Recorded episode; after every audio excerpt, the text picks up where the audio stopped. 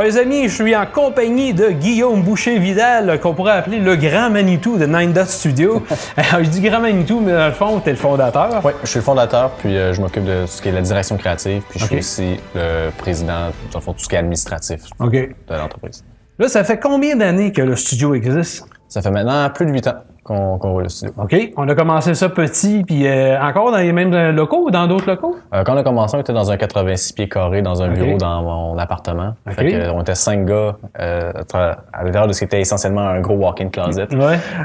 Euh, L'été, ça devenait chaud pas mal. Oui, j'imagine. Euh, c'est ça, on a, on a augmenté de grosseur de local à chaque projet.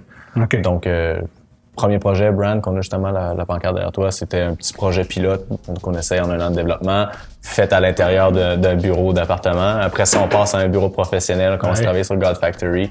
Puis là, on est revenu dans ces locales-ci pour euh, avoir l'espace pour faire. D'ailleurs, c'est là qu'on vous a vu quand vous avez, il y avait eu la soirée des jeux d'ici euh, dans les Ouais. studios de Frima. Vous étiez en train de présenter God Factory. C'est exact. Euh, God Factory, c'était quel style de jeu un petit peu? euh? C'était un simulateur de combat spatial en ligne 4 contre 4 dans lequel tu fabriques tes vaisseaux pièce par pièce. Puis le but, c'était de faire quelque chose un peu comme, euh, un peu comme un MOBA, mais en utilisant vraiment plus le gameplay de- du, du combat spatial. Puis tu dis euh, simulateur, euh, on voit que c'est quelque chose qui s'est répété au cours du temps dans votre nouveau projet qui est Outward, euh, qui est un jeu qui, moi, à ma, à ma vision, à moi, je suis rentré dans le jeu avec une idée, puis euh, j'ai été obligé de changer complètement mon idée.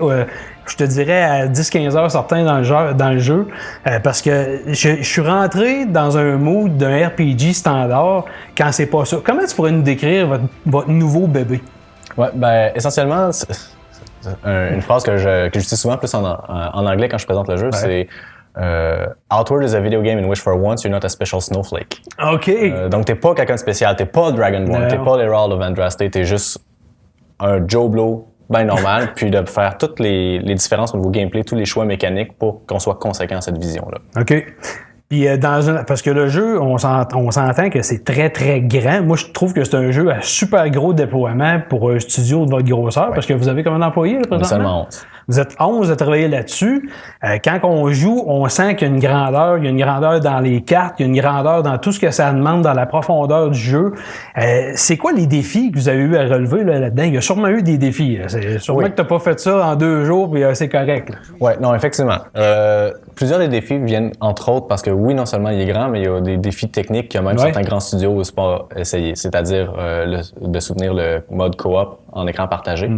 Euh, puis ça, ça, ça a impliqué énormément de difficultés. Puis que ça soit capable de rouler sur console et fait avec Unity, qui est un engin qui, oui, il est, il est très flexible, mais au niveau des performances, c'est pas comme quand tu fais quelque chose tout à la mitaine, puis qui est pas du tout fait et configuré pour faire du, du, du split screen. Donc euh, là, ça, c'était vraiment un des, des plus gros défis, puis ça faisait, par en- entre autres, que les- le, le terrain en soi, Ouais. l'espace vraiment sur lequel on marche à l'extérieur, il a fallu qu'on recommence à plusieurs reprises, euh, juste pour qu'on trouve quelque chose qui pouvait vraiment être un fit à l'intérieur des contraintes techniques qu'on avait. OK. Euh, mais un truc qui est bien, c'est qu'un un, un univers comme ça, qui est vaste, un- tout ce qui est open world, euh, on décide où est-ce qu'on met le contenu. Au départ, on planifiait faire plus de régions, mais moins de monstres. Puis euh, on s'est rendu compte qu'on pouvait plus aisément, pour les mêmes ressources, créer plus de monstres, puis que les régions en tant que telles ont commencé à avoir de la misère à maintenir, fait qu'on a pu réduire. Fait que ça aurait pu être encore plus grand, mais ça aurait été comme un peu plus redondant. Ouais. Fait on a pu joindre vraiment qu'est-ce qui était la meilleure décision au niveau design, qu'est-ce qui était la meilleure décision au niveau technique en même temps, ju- ju- juste décidant de concentrer plus de contenu, plus de variété de contenu à l'intérieur d'une région. Quand on parle justement au niveau du concept du jeu, parce que comme je disais tantôt, tu arrives dans le jeu avec une idée, ceux qui sont habitués à avoir des RPG puis à, à triper sur les RPG conventionnels, rentrent à pleine tête dans ça, puis peut-être qu'ils vont être découragés dès les premières minutes parce que c'est pas pensé du tout de la même façon. Comment c'était quoi l'approche derrière, puis c'est quoi que vous vouliez faire? Bon, le, le premier truc, ça c'était une, une, décision qui peut sembler un peu contre-intuitive, c'est qu'il faut que le jeu te dise tout de suite, très clairement, c'est quoi le message, c'est quoi l'orientation. Donc, quand tu commences, tu te fais casser la gueule. Oui. Puis c'est justement pour t'apprendre, OK, qu'est-ce que je fais de pas correct? Parce que si tu avances jusqu'à un certain point, puis là, ça devient difficile, là, tu dis, le jeu fait quelque chose de pas correct. Mais si tu commences, puis d'emblée, tu te prends toutes les baffes, tu fais comme, OK, non, il- le problème Ouais, doit venir parce de que ça moi. commence un certain raide. Exactement. Ouais. Fait que c'était de commencer raide, c'était une, une des façons de transmettre cette image-là.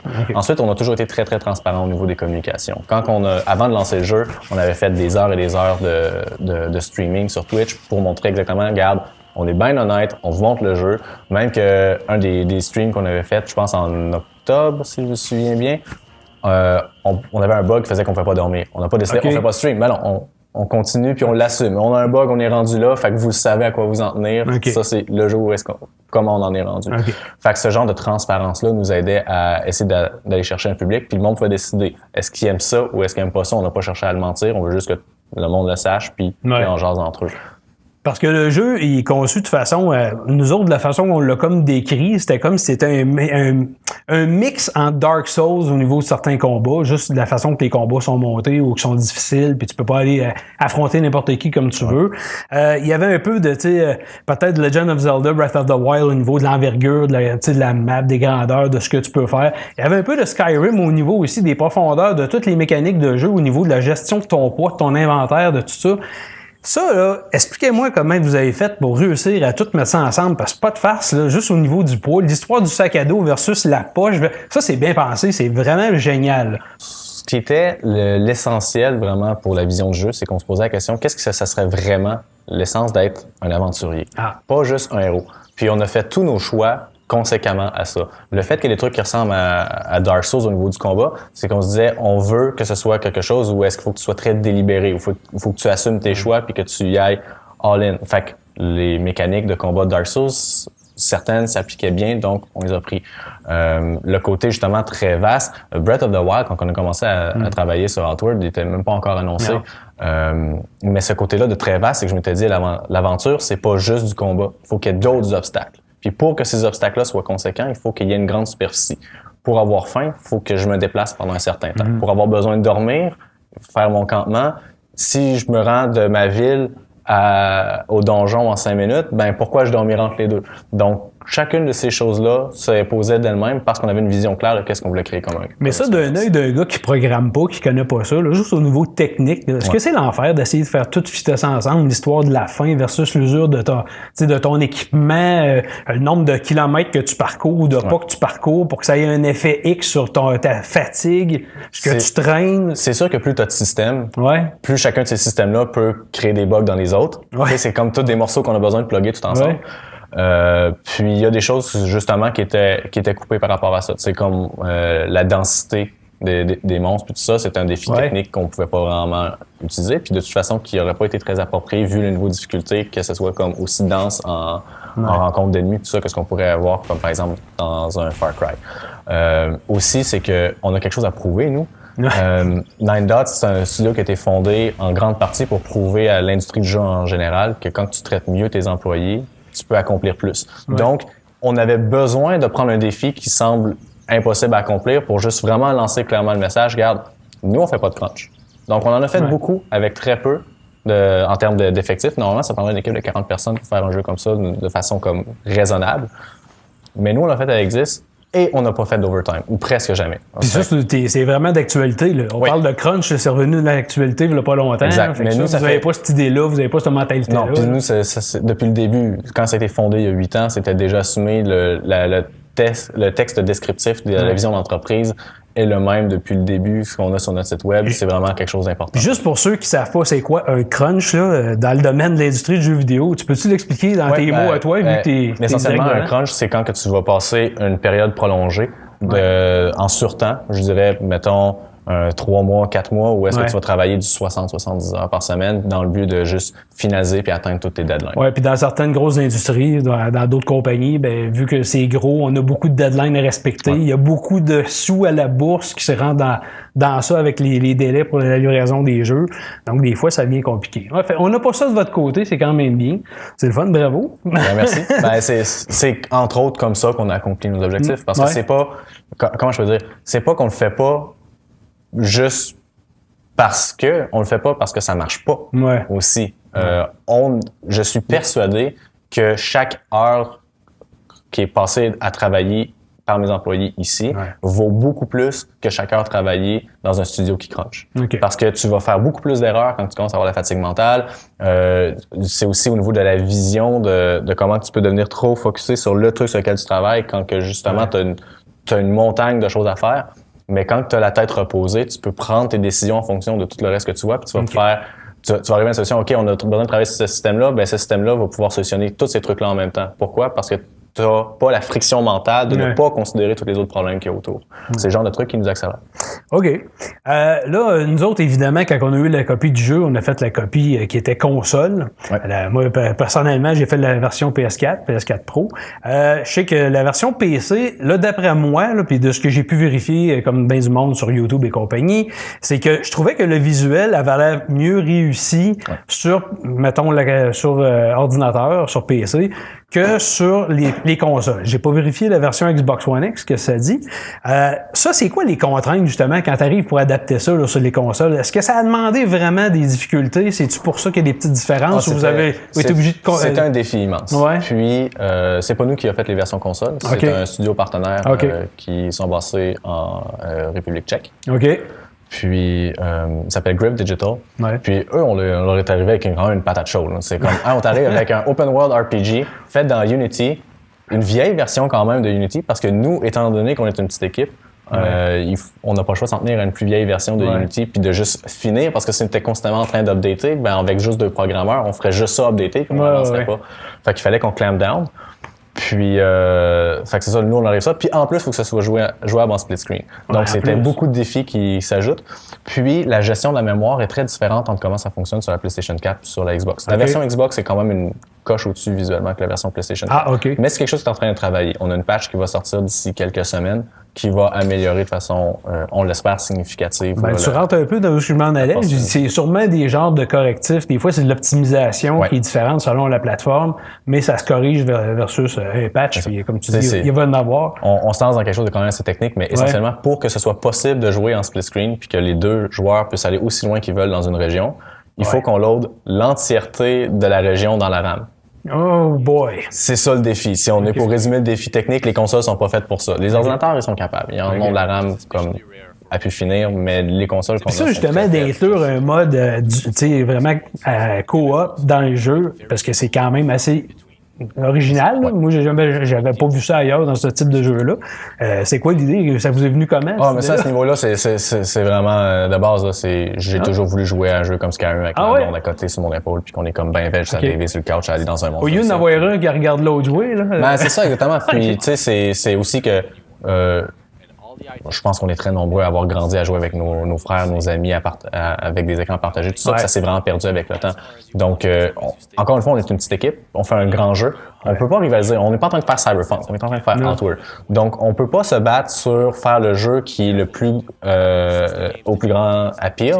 Mais ce qu'on peut faire, par contre, c'est créer des petits trucs uniques que, que si tu veux ça, ben c'est avec nous que tu vas l'avoir. Comme en ce moment avec, Out- euh, avec Outward, c'est simple. Si tu veux un open world RPG qui est difficile, il en existe un. Ouais. C'est Outward. Si tu veux un RPG euh, open world qui joue en split screen, il en existe un. C'est Outward. Donc, les gens qui recherchent activement ce type d'expérience-là, ben ils vont venir nous voir. C'est comme ça qu'on justifie. Mais ça, d'arriver avec ces choses-là uniques, ça vous a-tu fait pas peur, mais euh, avais-tu des craintes un peu justement à la réception au départ, comment ça Ah, ben, allait ça, être c'est perçu? certain. certain. Dire, finalement, on va peut-être tomber dans un côté tellement niché qu'on risque de se tirer dans le pied. Ben, c'est un peu ça qui est arrivé avec God Factory. Ok. Dans le sens où euh, quelque chose que j'avais réalisé quand que je parlais avec les gens, c'était. Maintenant, je leur parlais de God Factory, je leur disais, ben, c'est un jeu, de c'est un simulateur de combat spatial 4 contre 4 en ligne. Fait comme, hey, c'est cool, je connais quelqu'un qui aimerait ça. Mais quand que j'y parlais de Outward, c'est cool, hey, c'est cool, j'aimerais ça. La différence de, de, de- d'emblée, comme de dire on fait un jeu qui est médiéval, fantastique, où tu contrôles un personnage avec une vue en troisième personne, ça, juste cette structure de base-là va rejoindre beaucoup plus de gens. Mais après, on, dans le fond, on a, on a visé une petite pointe de tarte à l'intérieur d'une très grosse tarte. Puis c'était juste une façon, justement, c'est comme un correctif qu'on a apporté au niveau des décisions business parce que on s'est tellement pris une grosse claque d'en face avec euh, le jeu avant. Mais ça vous a bien réussi parce qu'à date, euh, je vois que les critiques en général, puis la réception est super bonne partout. Fait que ça, bravo. C'est, c'est le fun pour vous autres. Oui, c'est très fun pour nous autres, ça c'est sûr. Euh, justement, tantôt, on parlait des choses qui peuvent être faites via des mises à jour. parce que J'imagine que le jeu, vous pouvez quand même continuer à travailler et à développer des choses dedans. Je sais pas s'il y a du contenu additionnel, des trucs comme ça dans l'avenir. Euh, moi, j'ai remarqué en jouant, puis je sais pas, c'est peut-être une décision euh, semi, comme tu dis, des fois, c'est affaire ou gestion de temps de l'équipe, des trucs comme ça. Euh, quand tu commences à parler à des personnages, des fois, tu vois qu'il y a juste une partie du texte qui est comme enregistrée en dialogue. Fait que ça, c'était une décision, justement, encore une fois, une de couper dans du temps? C'est ou- une limitation budgétaire. Euh, le, le voice acting, c'est très coûteux. Oui, j'imagine. Puis, euh, c'est quelque chose qui a été ajouté justement comme plus tard en production, qui n'était pas nécessairement planifié dès le début. Euh, puis moi, ce que je voulais faire avec ça, c'était au moins avoir un texte qui établit le ton. Ouais, ouais, pour ouais. que tu puisses continuer d'avoir la conversation dans ta tête. La voix de la personne. Puis c'est une recette que je trouvais qui marchait bien dans des jeux comme euh, Pillars of Eternity. Mais euh, la réalité, c'est que c'est sûr que ça, ça, il y a une réaction quand même forte de la part des joueurs parce qu'ils sont habitués dans les jeux de ce genre-là, third person RPG, ils sont habitués d'avoir un, un peu plus de production value au niveau de, comment ils livrent le narratif. Euh, alors qu'un jeu comme Pillars of Eternity, ben, il y a le point de référence qui est beaucoup plus old school de des jeux qui étaient développés dans les fins des années 90. Donc, c'était juste pas les mêmes points de comparaison. Fait que c'était, c'est un peu plus difficile à ce niveau-là. Euh, moi, un truc que j'aurais aimé faire, qu'on a jamais fini par faire, c'est, c'est carrément quand tu commences le jeu, de voir carrément un pop-up qui t'explique, hey, ce jeu-là été fait comme, avec beaucoup de passion par une petite équipe de 10 personnes. Changez vos attentes par rapport à ça. C'est un discours franc que j'aurais aimé avoir avec l'audience, mais en même temps, on veut pas non plus avoir l'air de faire des, d'avoir des excuses par rapport à nos mauvais points. Mais oui, c'est un truc, euh, le- voice acting spécifiquement, qui, qui aurait été à- y avait-tu une grosse équipe qui, qui se chargeait de faire les voix ou c'est parce que c'est sûr Écoute, que c'est c'est moi qui étais le directeur Ouais. audio de OK. ça. J'avais jamais fait ça toute c'est des membres de l'équipe qui faisaient Euh, les voix? Non, non, non. on Ah, a pris des acteurs professionnels qui sont quand même très talentueux Ok. en, en- tu chacun d'entre eux, mais euh, encore une fois, c'est qu'on était limité dans le temps. Puis, Ouais, ouais. à la va-vite, j'arrive à mon à l'écrivain puis je dis, OK, là, on va faire du- des voix. Tu as besoin de choisir comme 10 Ouais. ou 15 de ce qui est dit, qu'est-ce qu'on utilise en mots. Là, il me regarde, comme, OK, puis j'ai combien de temps à faire ça? T'as genre deux semaines. Mais tu sais, c'est quand même drôle parce que où on voit que, mettons, dans les voix, tu as eu certaines contraintes que tu n'avais pas le choix, comme on vient de parler. Ben, je trouvais que dans la musique, parce que l'environnement sonore, il y a peut-être pas beaucoup de pièces musicales différentes partout. Il y a beaucoup de, tu sais, il y a l'environnement sonore. Mais les pièces musicales, moi, je les trouve excellentes. là. C'est vraiment, je sais pas qui a enregistré ça. Je sais pas si c'est dans votre équipe ici, mais tabarouette, il y a quelqu'un qui travaille super bien. Jean-François Racine, c'est euh, c'est sa première soundtrack qu'il fait. Il est excellent. euh, Puis coudonc. lui, justement, c'est qu'il a pu s'impliquer beaucoup plus tôt en production. Euh, C'était prévu depuis le début qu'on allait avoir une bonne soundtrack. Puis j'ai- magasiné mon compositeur en masse pour être sûr de trouver quelqu'un qui était de talent. Puis là, il m'arrive quelqu'un qui dit Ah, moi, je connais quelqu'un, tu vas voir, c'est le meilleur. Je suis comme Ouais, je sais pas, moi, je vais vraiment chercher à l'international pour trouver le meilleur. Fait non, non, mais laisse-lui te faire un démo. Là, j'apprends que c'est un étudiant qui a même pas encore fait ses trucs, puis il me fait une soundtrack, j'écoute ça, puis c'est la, la chanson thème qu'on a dans le menu, Ouais, dans le menu ouais, principal. là. Mhm. C'est la première tune qu'il a faite pour me prouver qu'il était capable. Il a ça, il me regarde, il est comme quasiment shake. Je fais comme Félicitations, t'as le contrat. Juste par cette tune-là, cette chanson-là. Puis il m'a, il m'a prouvé justement qu'il, qu'il était capable de livrer la marchandise pour le reste. Puis j'avais beaucoup de points de référence. Puis euh, il y a beaucoup, au niveau de l'influence de la musique dans les jeux vidéo, c'est souvent beaucoup plus effacé. Puis c'est censé pas prendre la place, alors que moi, je m'oppose complètement à cette vision-là. Ouais. Je considère que euh, les jeux vidéo, essentiellement, il y a trois, il y a trois étapes. Il y a le avant, pendant, après. Ouais. Avant de commencer à jouer, ce qui va avoir ton intérêt, c'est le, le- le concept clé, puis les visuels. Ce qui fait que tu continues de jouer, c'est l'histoire, c'est le gameplay. Mhm. Mais ce qui fait que tu t'en souviens, c'est la musique et l'atmosphère. Oui, c'est vrai. Donc, pour moi, c'était vraiment important d'avoir une musique mémorable. Et ça, ça veut dire pas une musique qui s'efface. Et aussi, je voulais pas une musique qui est trop euh, changeante en fonction de ce que tu es en train de jouer. C'est souvent la nouvelle mode de faire, OK, bon, ben là, l'action commence, puis là, comme dynamiquement, la chanson change pour fitter avec le contexte. Mais le problème avec ça, c'est que tu pas le point rattache du fait qu'elle se répète, donc elle te rentre pas dans la tête. Et moi, justement, l'aspect mnémonique, le fait que tu vas t'en souvenir, c'était très important pour moi. OK. C'est-tu compliqué, justement, comme euh, avec lui? le- Tu sais, il était-tu arrivé avec tout ça livré comme sur un plateau d'argent ou si tu as beaucoup eu d'interventions à faire, tu dis Ah, ben j'aimerais mieux ça, j'aimerais mieux Euh, ça. beaucoup de beaucoup justement de discussions au préalable de l'orientation que je voulais que ça prenne, Ok. que ça prenne, beaucoup de tests, fait qu'il m'a fait des échantillons de chacune des tunes vers quelle direction ça pourrait prendre. Je disais OK, cela c'est plus ça, cela c'est plus ça, ça j'aime ça, mais puis après ça, il était comme OK, là je sais avec quoi partir. Puis il m'arrivait avec une, une chanson finale, puis après ça c'était juste de faire du mastering puis des, des détails, mais non. euh, Jean-François Racine, engagez-le tout le monde. Ben, engagez-là tout le monde, ben, à moins, à moins que tu pas fini avec, évidemment. Euh, pour ton jeu Outward, pour les gens qui nous regardent, euh, qui aimeraient peut-être, euh, justement, qui n'ont pas essayé le jeu, qui aimeraient rentrer dedans, qu'est-ce que tu leur conseilles, là, justement, avant de sauter dedans, là, pour les aviser, là, vraiment, de attendez, c'est ça qu'il faut Mon, faire. mon, mon premier conseil, c'est d'apprendre à avoir peur. Oh! C'est vraiment ça. Dans un, dans un jeu comme ça, normalement, tu vois une armée de 10 personnes, tu fais comme! I got this, baby. Puis là, tu fonces dans le top. puis- Non, non, non, ça marchera pas. Faut apprendre à respecter les obstacles auxquels tu vas faire face. Been there, Puis- done that. Puis à partir du moment où tu considères la difficulté, puis là tu dis OK, je vais avoir besoin de manger ma nourriture, je vais avoir besoin de dormir dans une tente qui a de l'allure, je vais avoir besoin d'être bien équipé, je vais avoir installé un piège avant de commencer le combat, je m'en vais me donner des buffs, tu vas te donner tous les petits micros qui fait en sorte que tu peux prendre le dessus sur la situation. Tant que tu restes dans cette mentalité-là, tu vas performer, puis même que tu vas trouver le jeu trop facile. Mais si tu le fais pas, au contraire, tu vas trouver que le jeu il est pas fair, il est en train de te casser la gueule, il est sauvage, savent pas très, très faisaient. sauvage.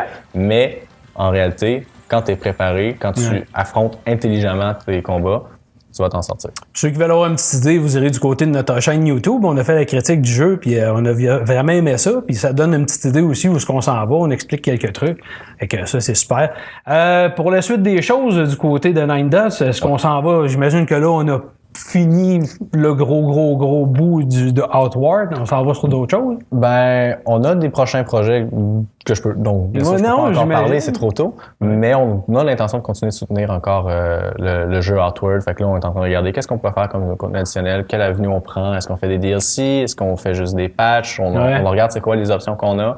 Euh, puis c'est ça, on Ben, n'a même pas l'intention de l'abandonner de Ouais. euh, Même dans les projets futurs, moi, je vais essayer de te tirer un verre du nez quand même. Est-ce que vous avez une idée déjà sur quelque chose que vous êtes embarqué déjà en train de Euh, travailler? on a plusieurs idées sur lesquelles on est prêt à plusieurs. Ce qui est certain, c'est euh, notre prochain projet va être un RPG.